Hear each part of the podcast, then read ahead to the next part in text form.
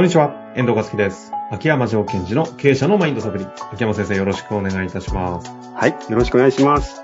さあ、ということで、今回も何回も五感についてね、やっていく中で、五感の前回は視覚ということに焦点を絞って解剖生理学の話をね、していきました。これ復習するとすっごい大変にディープな感じになっちゃいますので、聞いてない方はぜひね、はい。練習のやつを聞いていただきたいんですが、今日は解剖生理学的に五感のうちの身体感覚と耳、聴覚についていきたいと思いますので、よろしくお願いいたします。はい、ありがとうございます。では、じゃあ、聴覚の方先言っていいですか？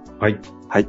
で、耳というのはもともと働きが、まあ、音を聞くということと、あとはバランスを取るという大きな二つの働きがあるんですが、今日はこう音を聞く方に話をしたいと思います。うんうんうんえっ、と、視覚の場合は捉えているものは光でしたね。はい。耳、音は何を捉えてるんでしょう？え、えっ、と、音波。そうですね、音波。ここ意外に意識した方がいいんですよ。私たちは音を聞いてるということは何を聞いてるかというと音波を聞いてる。その音波、波動が鼓膜に伝わって、鼓膜から下牛っていうところに伝わって、下牛神経とか、まあまあ脳とかっていくんですけども、じゃあ、この聴覚の特徴、前回視覚の特徴ありましたけども、肝体細胞と錐体細胞ですか？そうですね。あとはどっちがど、っちか忘れましたが、あとは情報たくさん取れるとか、目をつぶったら見えなくなるとかね。遮断できると。じゃあ耳の場合はどうだというとですね、まず伝達できる情報量は視覚よりは少ないとされています。まあ、ですから光回線からちょっと、あの、なんとか回線に落ちる感じでしょうかね。ADSL に落ちる感じです。そうですね。ただ、ポイントとしては、えー、離れたところからキャッチできるっていうのも視覚と一緒ですよね。ただ違うのはどうでしょう。一応360度から情報を入手できるっていう特徴があると思いません、うんうん後ろからもね。あとは、なかなかこう、塞ぐことはできない。そうですね、確かに。AirPods のノイズキャンセリングが発達したおかげで。そうですね。あれはすごいですね。でも基本的にコミュニケーションにおいて、あいつの声だけ聞きたくないのってできないじゃないですか。うん、うん。確かにそうですね。うるさい声だったらうるさい声でこう、波動は波動で潰すことはできるけど。うん、うん。で、これが何に影響するかというと、あれですよ。耳って聴覚って、無意識とか寝てても情報を取得してるんですよ。理論上では。ですから、私よくあの、ファーストエイドのトレーニングをダイビングインストラクターの時に受けたんですが、誰かがね、何かとトラブルにあって気絶してるじゃないですか。うん。その時に声をかけろって必ず教わるんですね。ほうほうほう。トントントン、大丈夫ですよ。今私がケアしますからって必ず声を出せと言ってる理由がその時わからなかったんですが、今思うと耳は音波をキャッチしてるので、意識的に反応できないだけで聞こえてる可能性が高いというところから来てるのです。うん、うん。じゃあ、このこととコミュニケーションにおいて何かというと、聴覚というのは、えー聞こえてくるんです、必ず。で、いろんな音が聞こえてくる。うん。目をつぶろうと思っても聞こえてくるんです。うん、うん、うん。ということは、二つ考えなくちゃいけない。聞く側の時に何を聞くかってことをちゃんと確認するということ。あとは、話すとき、話すときに、あなたの音波が聞こえちゃってるよということを見なくちゃいけないんです。離れてる時に聞こえてしまってるということと、うん全部入ってきちゃうんで何を聞くかを決めなきゃいけない。そうです、そうです。選ばなきゃいけないということです。選ぶって、ね意識して聞くといろんな声が、音が聞こえますよ。ああ、なるほど。うん。うんで、音というのはよく、まあ音楽家の方が言うのは、音の、えっ、と、三要素とかって言い方をしますよね。えっと、言いますよねって私も偉そうに言いましたが、あの、教わったんです、娘に。吹奏楽やってるから。三要素ってあるんだよって。で、いわゆる三要素って？音の高さ。高い低いと、あとは音の大小、大きさ。あとは音色ですね。ああ。ちょっと、娘さんにゲスト出演いただきましょうか。まあ吹奏楽いろいろやってるんでしょうね。えええということは私たちが人の話を聞くときに音を聞くとした場合、相手の音の高さイコールこれ波長の長さなんですって。まあいいや、高い低いを聞いてたり、大きい小さいを聞いていたり、音色、例えば、柔らかな音色とか、こう、尖った音色とかってあるだそうです。うんうん。その音色って、こう、は、は、あの、は波形で合わすと、柔らかいやつは柔らかくなるんですってね。うんうんで、そういう3つを聞き取ってると。うん。そういうことは、私たちは何を聞けばいいかと。この3つを聞きたいんです。この人の音の高い低いはどうなってるかなって。この人の音の大小はどうなってるのかな。それから音の柔らかさがどうなってるのかな。つまりそれは相手の内側を表現していることになります。うん。よく言うんですけども、ギターとかバイオリンっていうのは弦を鳴らしますが、ボディの状態によって音が変わるって言われています。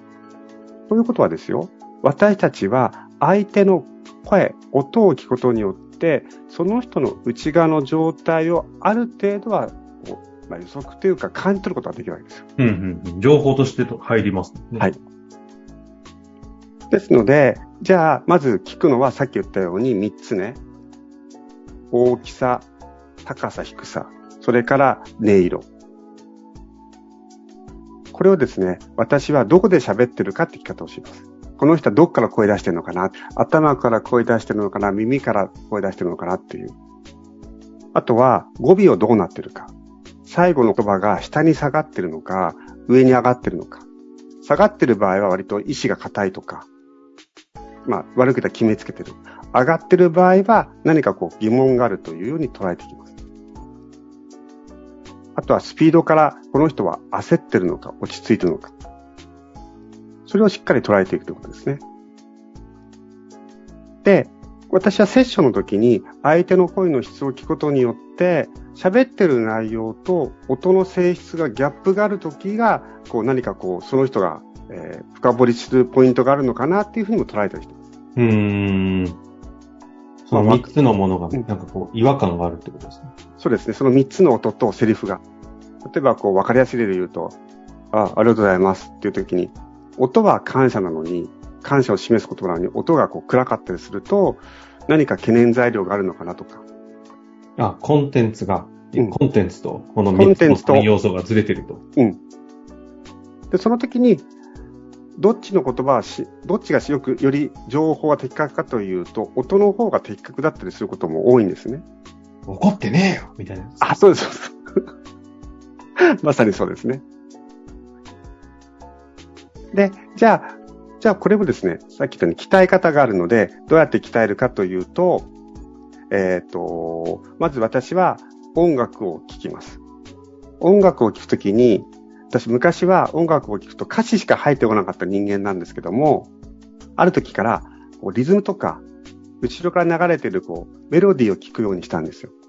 そうすることによってちょっとマシになってきました。うん、うん。あと、お話をするときのイメージは、音を浴びるイメージをと持ってます。この人の話を聞こう、話を聞こうじゃなくて、音を浴びようと。そうすると、なんかトーンとか音色が分かってきます。おーあとは最後、自分の聞く声を聞き聞いてます。自分が今どんな音色を出してるのか。ということは、自分の気持ちは今どういう気持ちなのかなってことも分かったりするので、うん、うん。この3つを主にやってますね。でもすごく、あの、もう、大体無理かなと思ったのは、今日は身体感覚をするのは無理そうですね。そうですか。すいません。やっぱなんでかっていうとね、その3つの中で私今までは体感覚重視だったんですよ。次に視覚重視だったんです。でも今ね、聴覚をとっても重視してるんですよ。ああ。気づいたら喋ることがたくさんあることに気づいたわけですね。あのですね、私のところに喋ってる声声のトーンも今みんなに伝えたいっていう感覚が増えてるんでしょうね。でもせっかくなんでね、今日はもうじゃあここはもう割り切ってるし、聴覚最後まで行きましょうかね。あありがとうございます。で、えーはいこう、さっきね、遠藤さんが言ってくれたように、私たちは普段、相手のの音色、音のトーンとか、大きさをどれぐらい意識で聞いてるかなって思います。え、相手の音の3要素をどのぐらいの意識で聞いてるか？どれぐらい意識して聞けてるか。意識して聞けてるか？もう質問のこと、日本語はわかるけど、聞かれてる意味がわかんないですが、どのぐらい私たちは人の話を聞くときに何を聞いてるのかと。はい基内容に、本中身聞きますよね。そうですよね。うんでもさっき言ったように、ありがとうっていう、この中身と音の違いがとても重要だということ。うんうん中身も当然聞きますよ。でも、音もちゃんと聞いていかないと、相手の中で何が起きてるか私たちは捉えることができない。うん。本当にその通りだと思います。だから、そう、私なんかも普通でいると中身を聞いちゃうんですよ。